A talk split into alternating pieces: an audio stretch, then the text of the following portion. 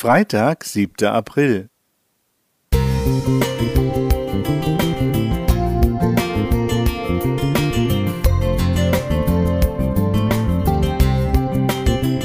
Ein kleiner Lichtblick für den Tag.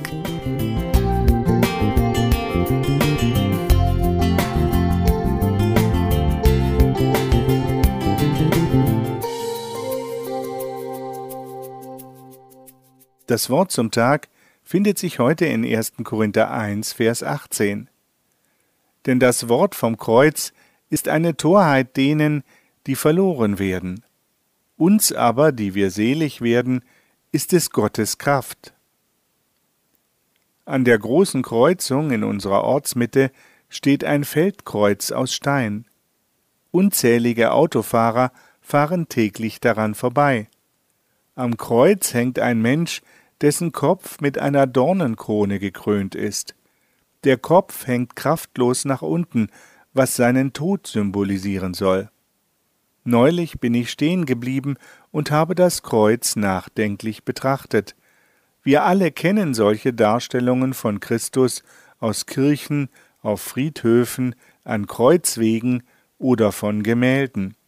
Was geht dir beim Betrachten einer solchen Darstellung durch den Kopf?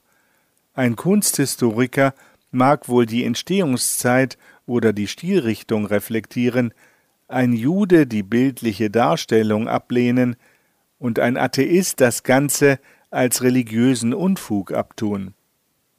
Mir kommen als erstes die Worte des Bachchorals O Haupt voll Blut und Wunden in den Sinn. Dort heißt es auch in Strophe 5, Es dient zu meinen Freuden und tut mir herzlich wohl, wenn ich in deinem Leiden mein Heil mich finden soll.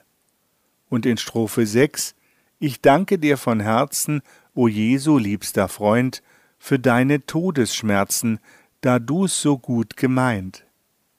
Als Nikolaus Graf von Zinzendorf in einer Düsseldorfer Gemäldegalerie ein Bild des leidenden Jesu am Kreuz sah, da traf ihn die Inschrift ins Herz.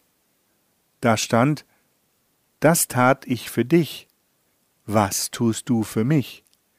Er fühlte sich persönlich angesprochen und ließ dieses Wort sein ganzes Leben durchdringen. In der Osterzeit dreht sich alles um das Leiden und Sterben Jesu. Wie nahe lassen wir das Geschehen von Golgatha an uns heran? Ist es nur jahreszeitlicher Kommerz oder berührt es noch unsere Herzen? Paulus hat sein persönliches Bekenntnis so zum Ausdruck gebracht.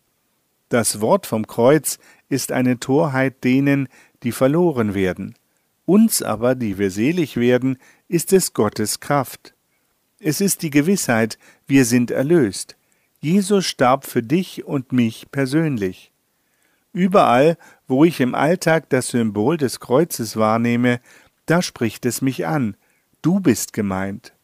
Danke, Herr, dass du dein Leben für uns gegeben hast.